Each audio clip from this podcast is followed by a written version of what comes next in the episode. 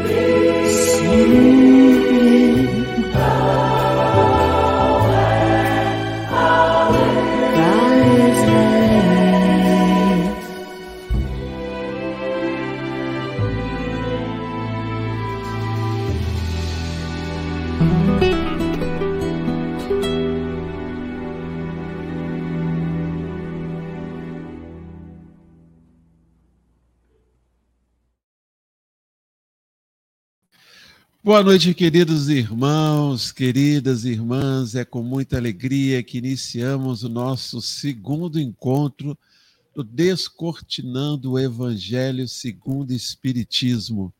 Eu aqui, de Comendador Levi Gasparian, aliás, da Fria Comendador Levi Gasparian, no centro-norte do estado do Rio de Janeiro, meu amigo Marco Maiuri, lá de São Paulo, que me disse que agora há pouco está 19 graus, é isso mesmo, Marco? 19 graus, 19 Pô, graus. 19 graus é, um, é uma praia quase, é a temperatura praia. muito boa, está quentinho, por isso que você está aí, ó.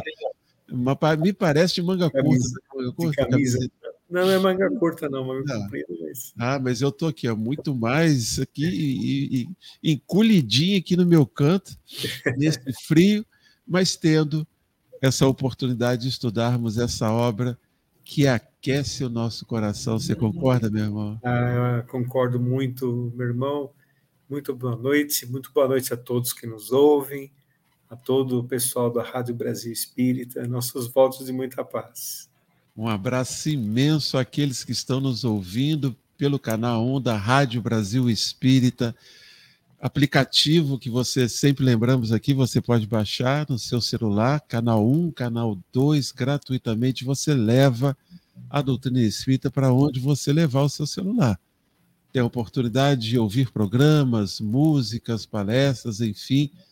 A Rádio Brasil Espírita tem esse trabalho imenso de divulgação da doutrina espírita, são 12 anos, 12 anos no ar, nas diversas plataformas que hoje existem, você tem a presença da Rádio Brasil Espírita. Então, vai aqui o nosso imenso abraço a Neuzinha, ao Márcio, aos companheiros de trabalho que desenvolvem essa tarefa, que é uma tarefa abençoada e que nos permite estarmos juntos, né, Marcos? Ah, aqui estudando o Evangelho segundo o Espiritismo, nessa proposta que enche o nosso coração de muita alegria. É um trabalho brilhante de divulgação doutrinária que a Rádio Brasil Espírita faz. Né? É isso que nós precisamos, não é, André? Muito, muito mesmo. Levar essa doutrina maravilhosa a tantos corações que nos ouvem.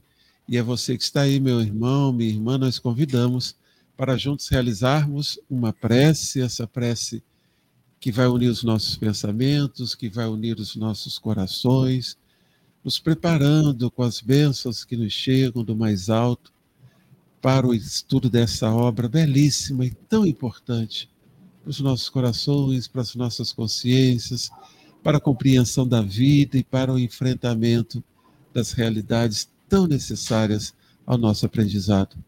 Então pedimos as bênçãos de Deus, nosso Pai, de Jesus nosso Mestre, os amigos espirituais, que possam aquecer os nossos corações nesse instante, nos permitindo ter a consciência mais leve, mais feliz e mais tranquila para estudarmos essa obra como disse aqui, tão importante para todos nós. Que Deus nos abençoe, que haja paz, muita paz em nossos corações. Mas antes de começarmos, vamos trazer o abraço daqueles nossos ouvintes que já participam conosco, a nossa querida Maria Aparecida Neubana, de Valença, aqui no estado do Rio. Lá, lá faz frio, Marco. Faz. Valença faz frio, meu irmão. Nossa Maria Aparecida deve estar lá debaixo de uma cobertinha, se aquecendo também. A nossa Mama Green conosco mais uma vez, uma alegria, Alex, nosso irmão Alex, trazendo seu boa noite a todos, que Deus abençoe nesta noite, gratidão, realmente gratidão pela oportunidade que nós temos no estudo, a nossa Gianete Oliveira, boa noite a todos, Roberto Fernandes também presente, boa noite, meus queridos amigos, Deus nos abençoe, que possamos ter muita paz em todo o nosso país, bom estúdio, bom estudo divino. Amém a todos nós. Muito bem. Minha querida irmã Dircilene, a nossa Didi, aqui de Comendador Levi Gasparian, lá do, do, do Grupo Espírita Amor e Caridade. É, um abraço, Dircilene, também sentindo esse friozinho gostoso aqui da nossa terra. A nossa Edna, boa noite. Edna, prazer estar com você. Ana Rita também, muito bom estar conosco. A nossa querida irmã Maria das Graças Lazarine, está passando na TV, está nos vendo na TV, olha só. TV, nós vamos ficar famoso, Graça. A gente deve estar até mais bonitinho aí na TV do que no celular ou no computador. Um abraço, Graça, um abraço a todos, com muita alegria. Então, nós vamos dar continuidade às palavras que nós iniciamos e está chegando alguém aqui tentando achar um espaço na minha mesa para chegar até meu colo. Daqui a pouco ela tá, vai estar tá pulando aqui, não derruba nada não, pretinha. Está procurando um canto aqui para chegar no meu colo, também para estudar Evangelho. Você veio estudar Evangelho? Então vem cá, passa aqui. Ai, vai derrubar nada não. Nós começamos semana passada, no nosso primeiro encontro, falamos sobre o Evangelho, falamos a importância dessa obra para esse momento de nossa existência que nós estamos vivendo e começamos as uh, inicial, iniciar as reflexões com relação ao prefácio, né? Esse prefácio e há uma nota, há uma nota nesse prefácio que é curtinho, quatro parágrafos, mas, mas há uma nota de Kardec que diz o seguinte: a instrução acima, transmitida por via mediúnica, resume a um tempo o verdadeiro caráter do Espiritismo e a finalidade desta obra. Por isso foi colocado aqui como prefácio. Nós vamos ler esse e estudar um pouco esse prefácio depois. Eu vou fazer, não sou bobo, né? Eu vou fazer essa pergunta para você. por que, que ela é considerada por Kardec aqui, foi colocada aqui, porque resume a um só tempo o verdadeiro caráter do Espiritismo e a finalidade dessa obra. Vou te dar um tempinho para você pensar e depois nós vamos conversar juntos, porque Kardec colocou então essa mensagem aqui no prefácio.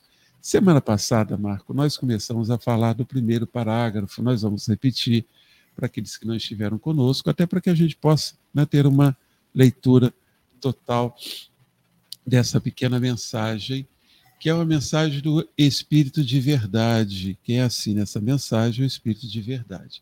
Começa assim: Os Espíritos do Senhor, que são as virtudes dos céus, com imenso exército, que se movimenta ao receber as ordens do seu comando, espalham-se por toda a superfície da terra e, semelhante à estrela cadente, vem iluminar os caminhos e abrir os olhos aos cegos. Então, nos chama a atenção inicialmente quando ele fala os Espíritos do Senhor, que são as virtudes dos céus, qual imenso exército. Então, isso, isso nos, nos remete a uma série de, de questões, ô, ô, ô Marco. Mas eu queria é, é, frisar porque e, a mensagem diz os Espíritos do Senhor, então são todos aqueles que ele define como as virtudes do céu, um imenso exército. São vários, todos eles trabalhando, todos eles se manifestando em todos os cantos do mundo. Então, a doutrina espírita não é a doutrina de Kardec, não é de um único homem. Que história é essa dessas vozes dos céus, que são as virtudes dos céus, esses vários espíritos se manifestando em vários lugares? É isso mesmo, Marco? Ah, é verdade, porque algo que nós temos que é, notar nesta, nesse, nessas curtas linhas, né? mas de uma profundidade muito grande. Nós temos que notar primeiro que a hierarquia na vida espiritual é moral. Não é? Quanto mais o espírito tenha arrecadado virtudes, mais ele terá responsabilidades junto a, aos habitantes e à grande família humana, não é? Então, é, nós temos também que entender que a Terra ela passa por processos transformadores. Porque as pessoas podem dizer assim, mas se esse imenso exército de espíritos virtuosos não conseguiram mudar a Terra ainda, a Terra está sendo mudada sim. Hoje existe mais atos bons do que não bons. A questão é que o mal é espalhafatoso. Né? O mal quer chamar atenção. Ele não tem sustentação moral, por isso ele chama atenção de outras maneiras. Uma delas é provocando medo, provocando sustos, assim por diante. E as virtudes dos céus são qual um imenso exército do Senhor vem naturalmente colocar para a humanidade tudo aquilo que ela necessita para evoluir tudo o que ela necessita para evoluir. Eu me lembro sempre da frase de Jesus, quando ele disse assim: Eu não vim trazer a paz, mas a espada. Eu vim atirar fogo à terra. Não é? E isso quer dizer o seguinte: veio é, nos dar oportunidades de mostrar quem nós realmente somos, para partir daí surgirem as mudanças para que os equívocos não fiquem encobertos. Então, realmente, esse exército de espíritos sábios e bons, eles têm as rédeas diretoras da vida na Terra. Eles sabem os destinos espirituais de cada um. Eles administram a questão da erraticidade, das reencarnações depurativas, não é? regeneradoras, eles que têm esse tipo de controle sobre os auspícios do Mestre, sobre os auspícios de Jesus. Me chama a atenção quando você nos lembra que hoje nós temos muito mais coisas boas, atitudes positivas, atitudes boas. E eu gosto muito, eu tenho uma, uma das poucas redes sociais em que eu me manifesto, que eu, que eu sigo, é o Facebook. Eu acho que eu já citei aqui, né, até os estagiários, os mais jovens lá do, do serviço, eles dizem, ah, André, mas o Facebook, hoje tudo é Instagram, o Facebook é, é, é, lugar só de velhos. Eu falei, é por isso que eu encontro meus amigos lá, a turma está turma tá toda lá. E hoje eu, eu gosto muito do, do, do Facebook, ele deu uma mudada, ele traz assim muito vídeo. Então, dependendo do canal com que você se associa, ou dependendo daquilo que você curte, é o que lhe vai aparecer mais. Então, é, é, existe uma série de, de canais que trazem é, atitude positiva das pessoas, que mostram comportamentos muito positivos de crianças, de pessoas, manifestação junto a, a, a atendimento aos que estão na rua, é, é, de bons tratamentos aos animais, trazendo uma série de exemplos positivos, Marco. Então, isso, isso que você falou, eu só estou trazendo esse exemplo porque realmente é, é uma realidade. Infelizmente, o mal ainda se apresenta de uma forma muito mais impactante, espalhafatoso, como você falou, gera muito mais notícia. E até porque o que está sendo feito de expressão de bondade é individual. Não é existem sim é, uma série de, de comportamentos coletivos, de trabalhos de instituições, de pessoas, né? Nós vemos o trabalho do, do padre Júlio Lancelotti, e aí ele, ele, ele depois que a, que a Rita Lee veio a falecer, é que ele veio falar que ela estava sempre contribuindo, fazendo doações para a igreja, para o trabalho dele. Quer dizer, era algo que ninguém sabia, era, era dela apenas com, com ele. Então, quantos e quantos não estão agindo assim, desse jeito? Então, até me faz pensar, o, o Marco, lógico que aqui, quando essa mensagem foi, foi encaminhada e Kardec utiliza na, na introdução, no prefácio aqui do, do, Evangelho segundo o Espiritismo, mas quando ele fala desse exército do Senhor, que são as virtudes dos céus, imenso exército, a palavra exército, ela nos re, remete a, a, uma organização sobre um comando único. Né? Você, quando vê o exército isso, você tem uma organização de um número de, de, de, de indivíduos sobre um comando único. Agora, esse exército também não pode já estar encarnado? Também não, nós não podemos ter vozes dos céus, as virtudes dos céus que já estão encarnando, estão contribuindo para esse processo, para que cada vez mais a boa nova do Cristo possa servir. E aí, sim, a sequência aqui da, da, desse parágrafo, servir de estrelas cadentes que vêm iluminar os caminhos e abrir os olhos aos cegos. Então, nós temos essas estrelas cadentes que estão no céu, que até hoje são esses espíritos que trabalham, que estão junto das casas espíritas, que estão junto aos templos religiosos, procurando estimular as, as atitudes no bem, apoiando, né, nos apoiando no, no, no, trabalho, nossos mentores espirituais, aqueles, aqueles espíritos que nos querem bem e que se esforçam também para nos, nos ajudar, mas também os encarnados, que estão, são estrelas cadentes aqui próximos a nós, nos dando um exemplo de como é possível viver o Evangelho. Será que eu estou viajando na maionese, como dizia antigamente, ou você é, é uma reflexão que a gente pode fazer, meu amigo? Ai, você, a sua reflexão foi muito importante e certa, porque naturalmente trata-se dos encarnados e desencarnados, né?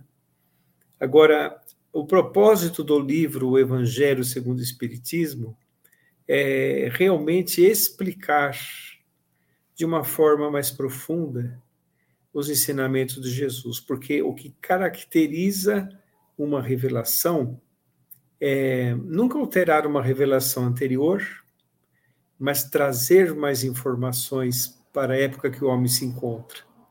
E isso existe entre encarnados e desencarnados, não é? E é uma questão interessante que é assim, os espíritos no Evangelho segundo o Espiritismo, nós vamos ver durante o estudo todo, eles dentro de leis imutáveis e universais, como por exemplo, lei de causa e efeito, a reencarnação, o maior mecanismo evolutivo que existe, é, toda, todas as explicações deles estão inseridas nesse contexto, né? o que o homem planta, ele colhe. O que ele está colhendo, ele pode modificar com novas atitudes. Ele é o autor do seu destino. Então, o Evangelho sempre nos incentiva a progredir. tratando do assunto imortalidade, reencarnação, recuperação do espírito. Então, o Evangelho segundo o Espiritismo, que é o próprio cristianismo redivivo, ele vem trazer novas perspectivas que não pôde ser falado à época de Jesus. E traz perspectivas da reencarnação, da pluralidade das existências, que fará com que realmente nós possamos cumprir. Porque a pessoa pode ficar preocupada. Às vezes a pessoa tem, por exemplo, 80 anos, 90 anos. Meu Deus, eu não cumpri o que devia ter cumprido. Não se preocupe, você tem outras encarnações para cumprir. Né? Isso então, é o Evangelho. Bom. Isso é um consolo, é uma consolação. Isso é um consolo, isso é muito bom. Ah, uma, uma das principais características consoladoras da doutrina espírita é o conhecimento de vida futura e que nós somos os agentes do nosso destino. E toda essa informação belíssima e tão importante para nós, que nós estaremos estudando aqui na caminhada do Evangelho, nos veio justamente pelas vozes do céu. Nós vamos agora ao segundo parágrafo. Eu vou, eu vou caminhando assim, eu leio o parágrafo todo, depois a gente retorna àquele, àquelas partes que a gente gostaria de destacar com você. É, o segundo parágrafo diz o seguinte: Eu vos digo em verdade que são chegados os tempos em que todas as coisas hão de ser restabelecidas no seu verdadeiro sentido, para dissipar as trevas, confundir os orgulhosos e glorificar os justos. Eu vos digo em verdade eu queria abrir um parênteses, um aspas, dois pontos, um ponto e vírgula, qualquer coisa que você queira aqui. Porque no movimento espírita, alguns dizem que esse companheiro, esse irmão, que se define como espírito de verdade, seria o próprio Cristo. O que, venhamos e convenhamos, não faz diferença nenhuma, é aquilo que a gente estudou no livro dos médios, o importa é a mensagem, não o nome que assina, assina a mensagem. Mas é interessante que ele começa esse, esse parágrafo com uma terminologia que o Cristo utilizava, utilizou em outras, em outras, em outras mensagens, né, Marco? Eu vos digo em verdade. É, era uma terminologia que se usava à época, não é? Não necessariamente só do Cristo. Só do Cristo, na época, sim. Na época se usava esse tipo de quase que um, um cantarolar para falar uma frase, né? Quase que uma, uma poesia na frase, sim. Isso era era realmente utilizado na linguagem da época, né? E Jesus se utilizava também desta questão. Esse, essa questão do Espírito de Verdade ser Jesus é, como você disse, ainda é muito polêmico no próprio movimento espírita. Mas se nós formos analisar ali o livro Obras Póstumas, por exemplo, quando Kardec pergunta, é, quando ele estava por receber a mensagem do Espírito de Verdade, ele escutou alguns sons diferentes. E depois se identificou como Espírito, pode me chamar de verdade. Kardec insistiu para que ele se identificasse. E ele disse assim: Isso será sempre um mistério para você. Ele não se identificou como sendo Jesus. Kardec foi curioso, então, nesse momento, Kardec foi é. curioso, querendo saber. Ele sempre foi... queria, né? Até é, por uma questão lógico, de, razão, de bom senso lógico. e razão. Mas, uh, uh, é, mas é aquilo que nós falamos, né? É uma discussão que fica apenas assim, de opinião, a sua opinião, a minha opinião, a opinião de outro, mas é. não importa, importa, por exemplo, o que nós estamos fazendo agora, que é a análise dessa, dessa mensagem. E é interessante a, a, a continuidade desse parágrafo, Marco, ele diz o seguinte, que são chegados os tempos. Então, nós, nós que estudamos à luz da doutrina espírita, esse momento em que nós estamos vivendo agora, que é um momento que, é, na doutrina espírita, nós definimos como um momento de transição planetária. Ah, nós estamos numa morada com uma característica, e essa mesma morada ela vai assumir uma outra característica para moradores com uma outra condição ética e, e moral.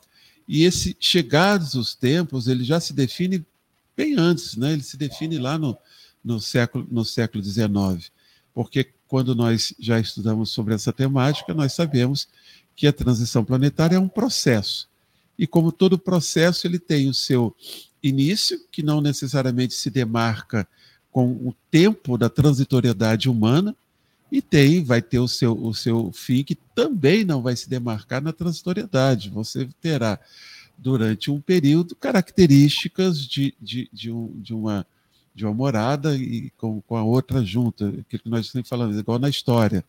Né? Quando Portugal chega aqui ao Brasil, a sociedade portuguesa tinha, já estávamos no que nós definimos como a, a Idade Moderna, e Portugal tinha muito, muitas características ainda como sociedade do período feudal.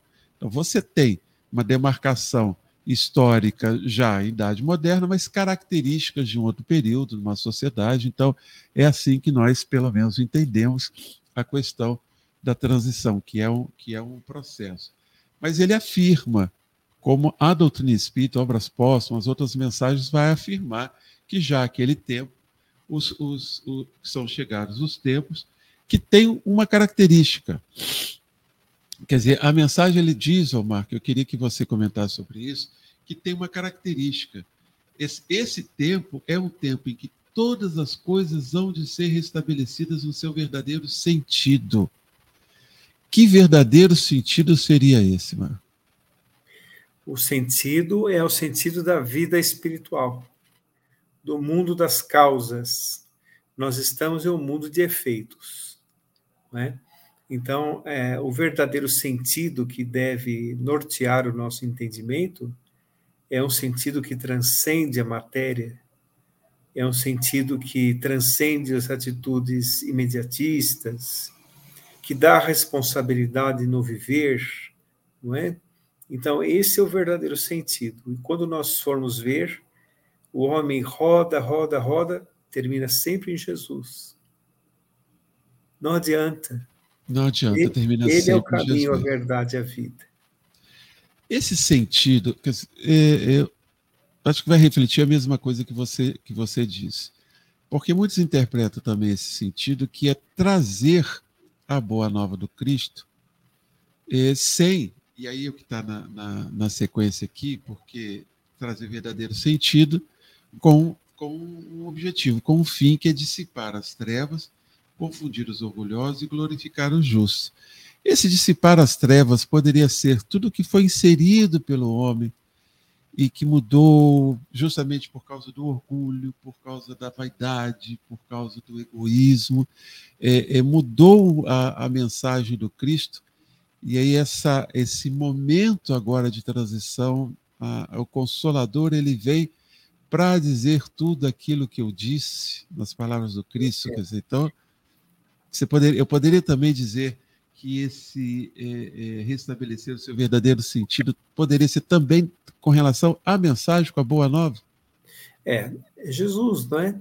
Então, a, a questão é, é, a seguinte: o, quando Jesus esteve na Terra, ele teve, vamos dizer assim, o amor, a tolerância, a paciência, não é? A fraternidade conosco porque era uma mente, a mente mais avançada que a Terra já viu, reduzindo-se ao diálogo do homem daquela época.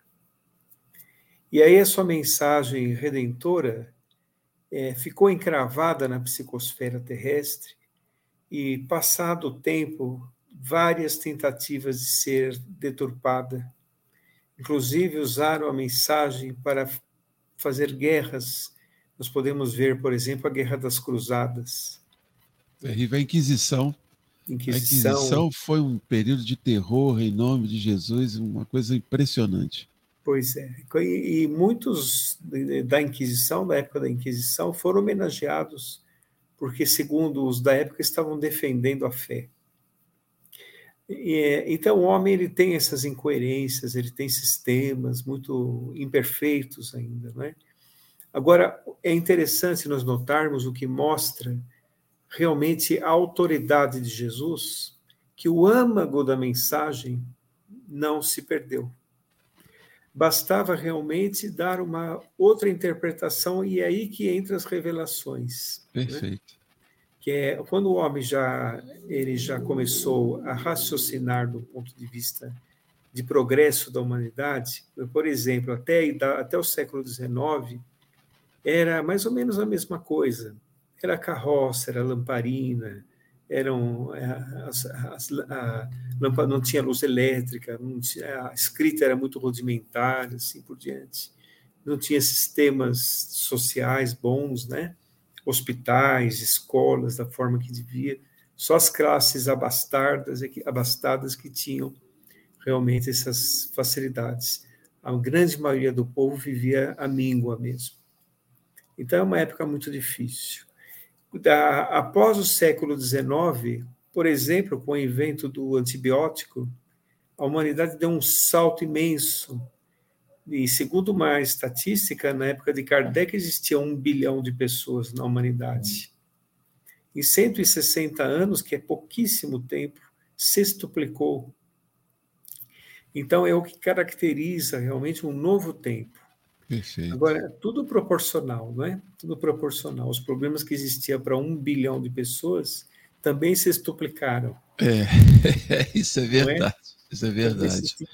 Então, Mas o homem começou a trazer também, utilizando o seu intelecto, ele começou a trazer é, é, soluções, facilidades. Isso. O problema é que essas facilidades elas acabaram sendo é, utilizadas de forma equivocada né, a, a, importância de se retornar também ao, ao, à Boa Nova do Cristo é para que a gente possa equilibrar a, o intelecto com a moral, né, Marco? Que eu acho que será o próximo passo que a humanidade próximo. venha a dar.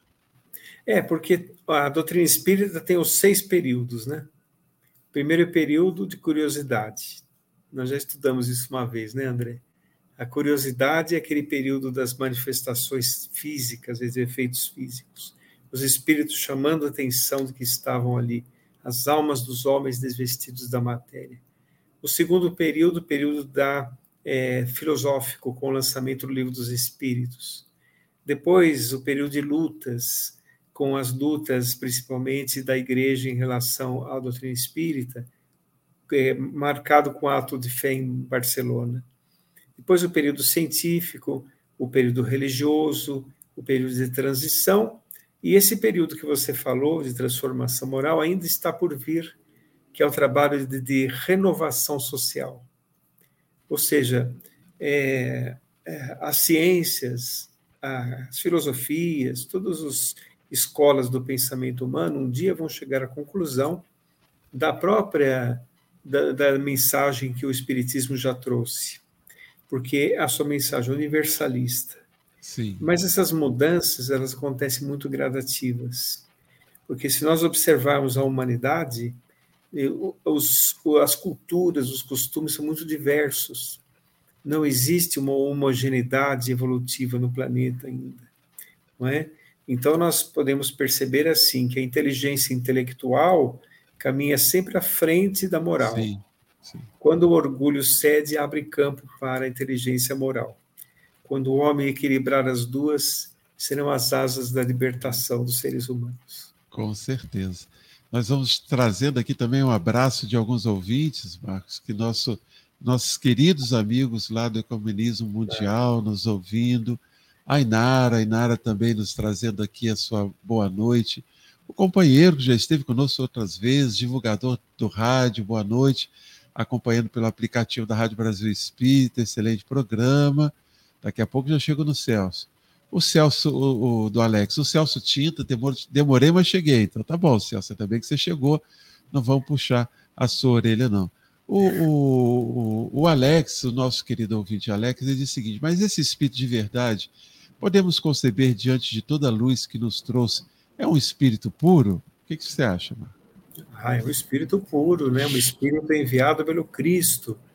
É como o André falou, a identidade dele real, nem para Kardec ele revelou. Né? Então, nós temos que realmente é, nos apegar à, à, mensagem, não à identidade. Sempre, né? sempre. O importante é? é isso. Agora, eu também concordo com você, André, que não, é, não tem muitas características de ser Jesus, a não ser não por algumas palavras, não é? é? Pode ser vários espíritos Inclusive, o Espírito de Verdade disse a Kardec que ele é um espírito familiar a ele. É, então.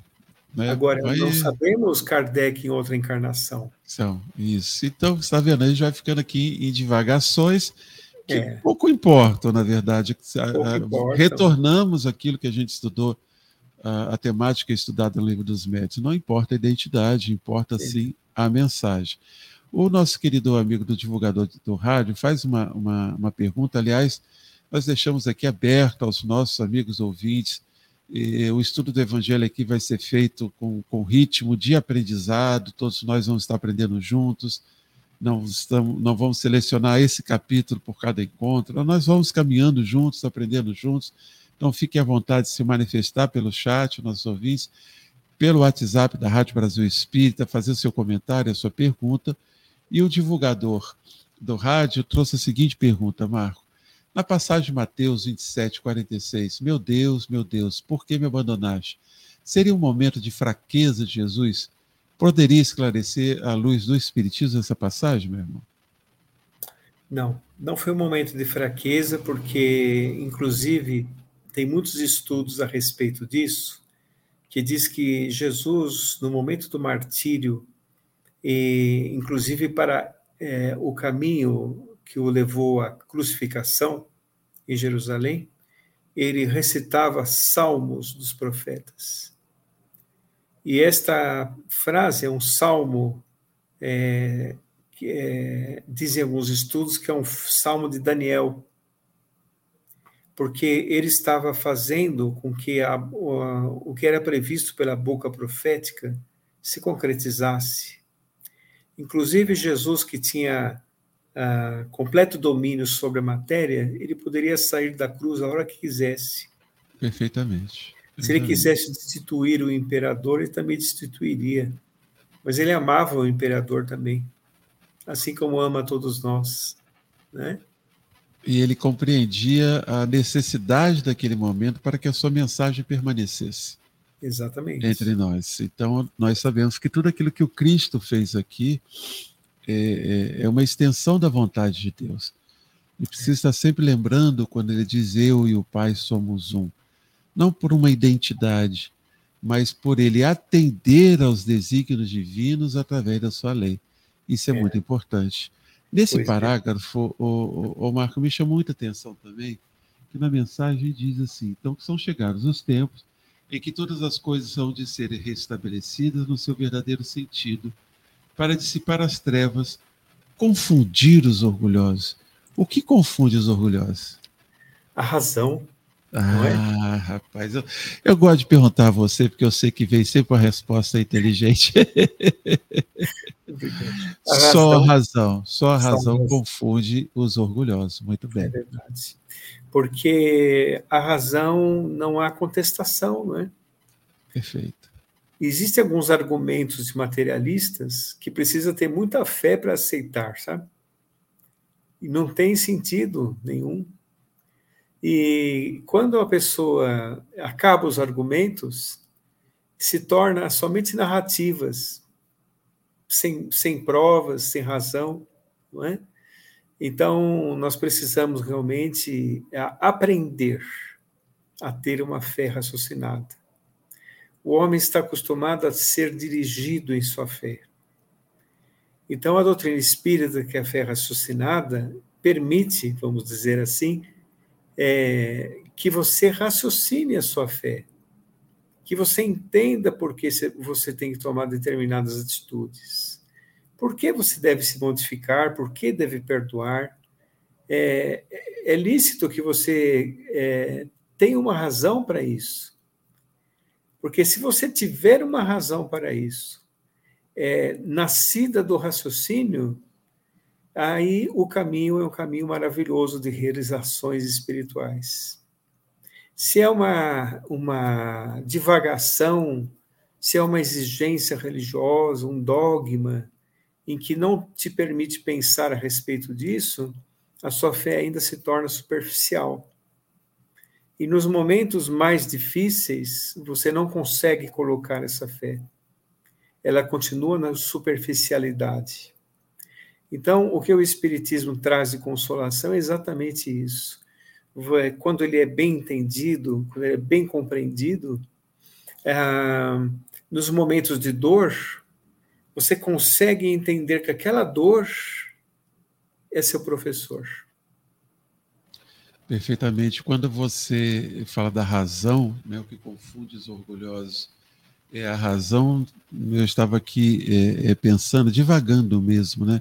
Quantos e quantos exemplos nós temos na história daqueles que foram confrontados no seu orgulho, confrontados principalmente na, em conceitos que eles entendiam como verdade, que chega alguém e demonstra, Galileu Galilei, né, no, no, na, na, no, pensamento de que a Terra era o centro de todo, de todo o universo, e ele demonstra essa, esse contrário, é, como os homens da época, feridos no seu orgulho, não aceitaram as evidências da verdade, da razão. Esse é um mínimo exemplo. Mas quanto, e, e, e, o problema dos orgulhosos é que, normalmente, quando eles são confrontados pela razão e que eles não têm é, é, mais é, discurso que possa ir contra a razão, eles se expressam, dependendo do poder que possuem, eles se expressam através da violência.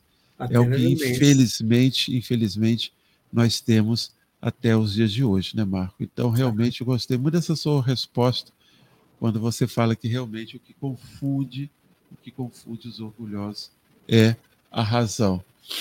André, você sabe que o é. Galileu é. Galilei, só um parênteses aqui rápido, sim, sim. 1630, não é? Sim. Ele, ele foi uh, levado à cadeira da Inquisição. Né?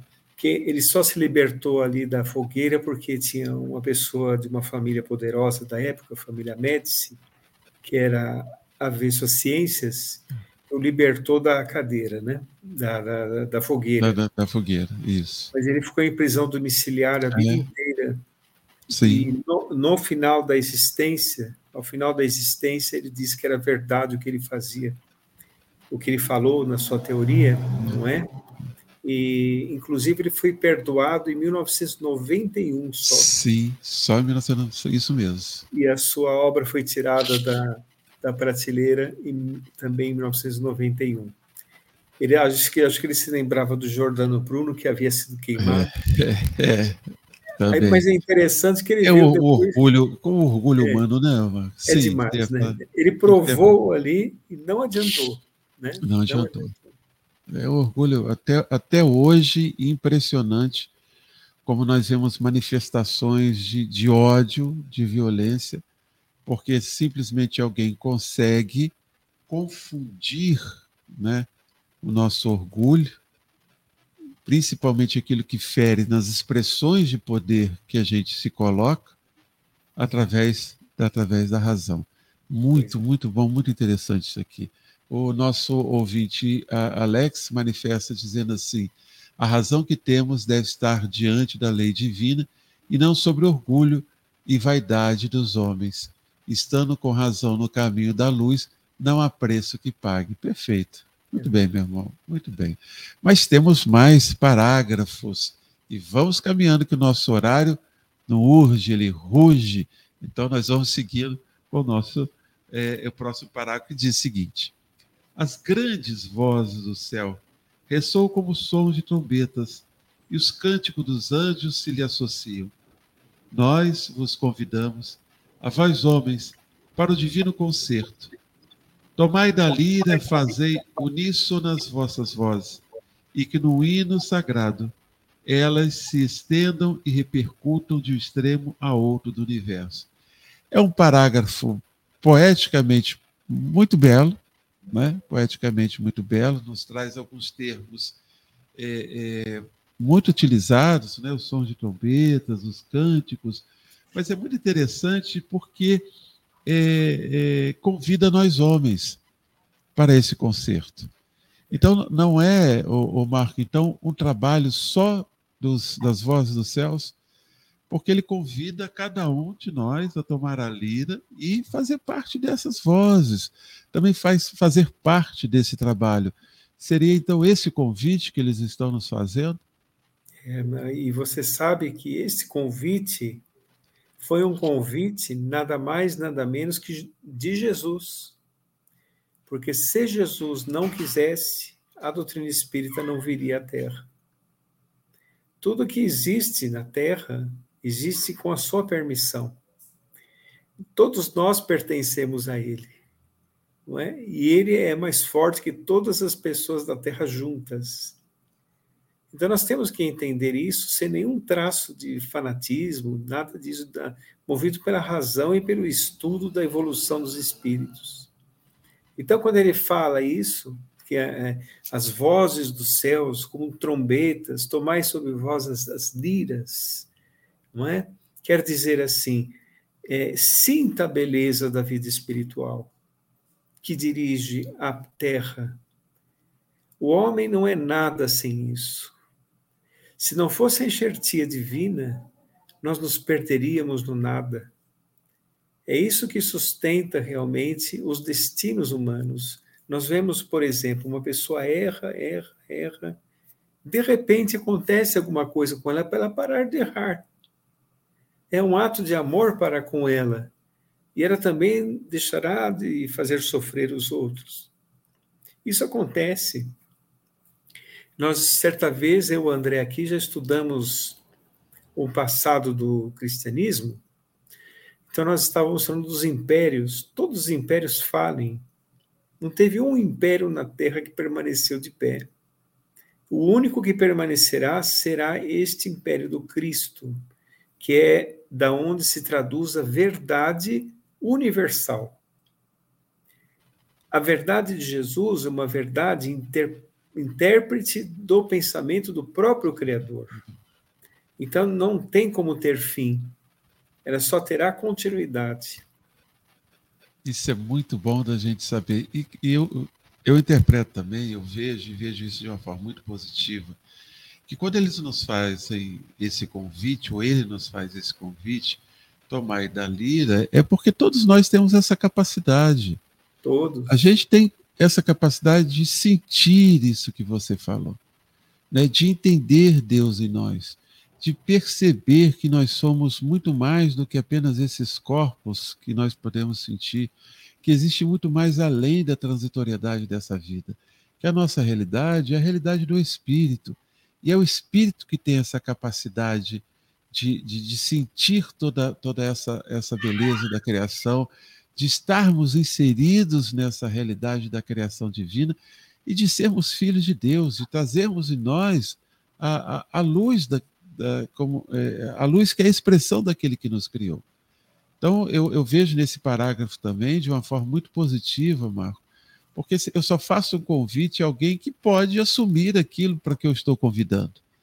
Né? Então, é, é, esse é um olhar muito positivo também para a nossa realidade. Às vezes nós encontramos as, todas as pessoas tristes, com depressão, né? não, não compreendendo a vida, não se sentindo injusto. Jamais nós somos filhos de Deus e, como filhos de Deus, Ele sabe, Jesus mais ainda sabe, do potencial divino de cada um de nós. Então, todos nós podemos pegar da lira e nos unir às vozes do bem para que realmente venhamos a construir ou, ou ver o reino de Deus, não só em nossos corações, mas o reino de Deus aqui na terra.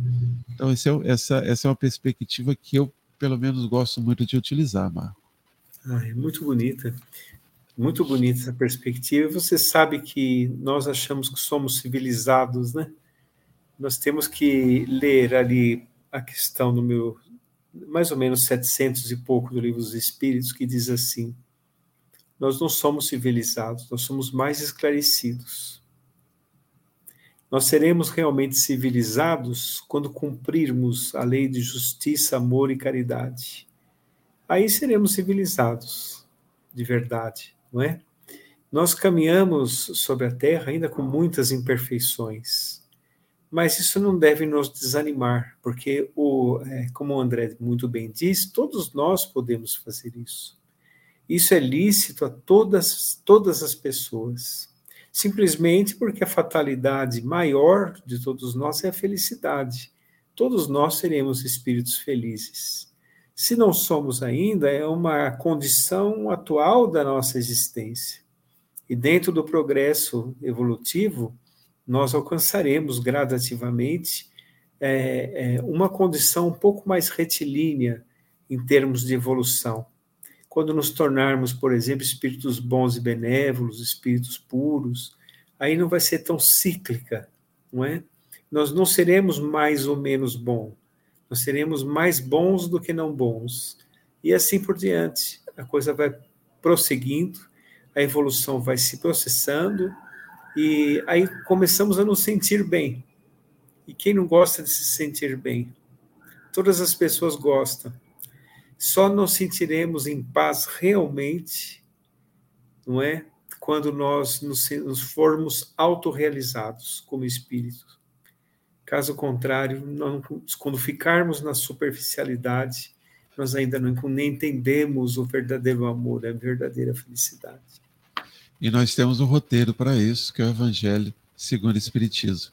A nossa uhum. ouvinte, Maria Aparecida Neubânia, nos diz: a doutrina espírita nos cativa justamente quando responde às nossas dúvidas, nos dando as certezas racionais que buscamos, bastando para isso estudar com seriedade. Muito bem, Maria Aparecida. Muito e bom. o último parágrafo, o último parágrafo nos diz: homens, irmãos a quem amamos, aqui estamos junto de vós Amai-vos também uns aos outros e dizei do fundo do coração, fazendo a vontade do Pai que está no céu. Senhor, Senhor, e podereis entrar no reino dos céus. Você se sente sozinho, meu irmão? Não. Não. Não Porque ele diz aqui, irmãos que amamos, aqui estamos juntos de vós. Não estamos sozinhos nessa jornada. Ah, não. Imagine se a evolução ficasse só por nossa conta. a coisa ia ficar complicada. Mais ficar ainda. Você já pensou? Porque é, todos nós, nesse caminho evolutivo, tropeçamos, é próprio do aluno tropeçar. Mas é importante nós nos erguermos e tomarmos uma referência certa, não é?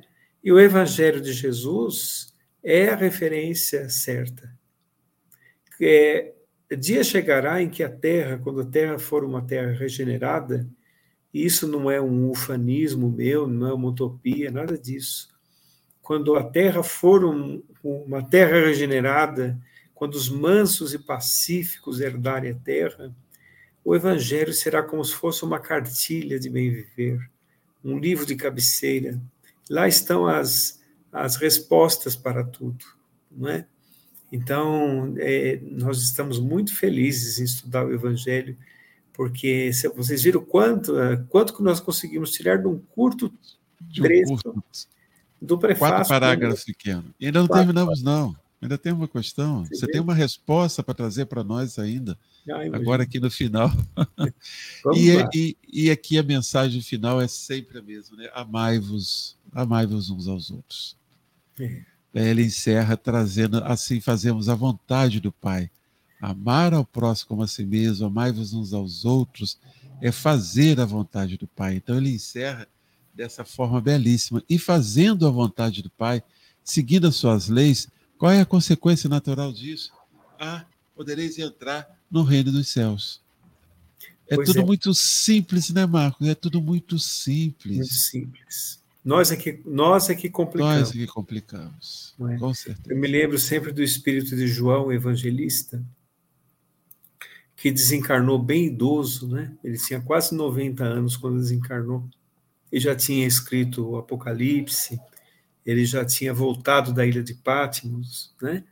E ele estava já no, no, no alvorecer da jornada terrestre, né? E a única coisa que ele falava era assim: meus filhos, amai-vos uns aos outros. Porque essa é a mensagem principal. Principal. E tudo se resume, só se resume. as leis, os profetas, amar a Deus sobre todas as coisas, Isso. ao próximo como a si mesmo, tudo se resume. O que nós vamos fazer no decorrer dessa, dos nossos estudos do Evangelho é aprender como amar. Aprender como amar. Quando nós, nós conhecermos o verdadeiro amor, é nós aprenderemos a amar a qualquer pessoa, não é? Com certeza. E quando eles falam assim, os espíritos do Senhor, quando eles falam as grandes, ele fala das grandes comunidades universais. Porque esses espíritos que dirigem a Terra, vocês concordam que não são da Terra? São espíritos da grande família universal, Perfeito. que trabalham junto com o Cristo. Então não estamos desamparados, não, né? Não estamos Todos sozinhos. esses sistemas, essas aflições que passamos, tudo isso passará. Uma coisa muito, muito boa, essa mensagem belíssima, trazendo um abraço para nós aqui, nosso Márcio Eduardo, aqui da Rádio Brasil Espírita, né? Está nos acompanhando pelo Alex, que também é um outro caminho para que a gente possa ouvir a programação da Rádio Brasil Espírita. Mas, meu irmão, para encerrarmos, ficou devendo. Por que que Kardec diz que ele coloca essa mensagem no prefácio, dizendo que, é, ao mesmo tempo, ela resume o verdadeiro caráter do Espiritismo e a finalidade dessa obra? Porque é uma, é uma mensagem extremamente consoladora do Evangelho. Por isso que o prefácio já é um incentivo e, como você disse, André, um convite não é? E dentro está como nós cumprirmos, como nós devemos cumprir este convite.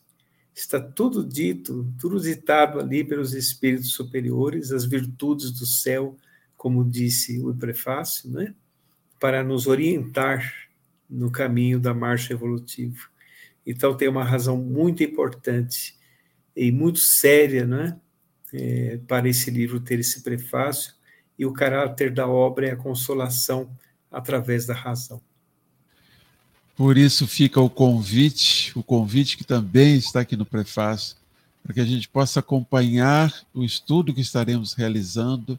Volto a afirmar aos nossos irmãos e nossas irmãs ouvintes que ao escolhermos essa, o estudo dessa obra após o Descortinando o Livro dos Médios é porque também nós, eu e Marco, percebemos para o nosso coração a necessidade do estudo do Evangelho. Obra importantíssima para os temas, para o tempo que nós estamos vivendo.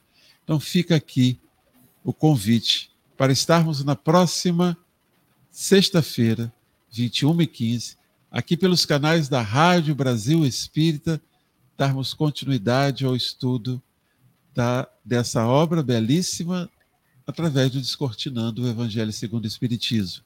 Leiam em casa, leiam as, as páginas iniciais e nós estaremos comentando. E participe, venha estar conosco, participe, deixe a sua mensagem aqui no chat, faça a sua pergunta, o seu comentário, convide os amigos da Casa Espírita, porque essa é uma obra realmente muito importante.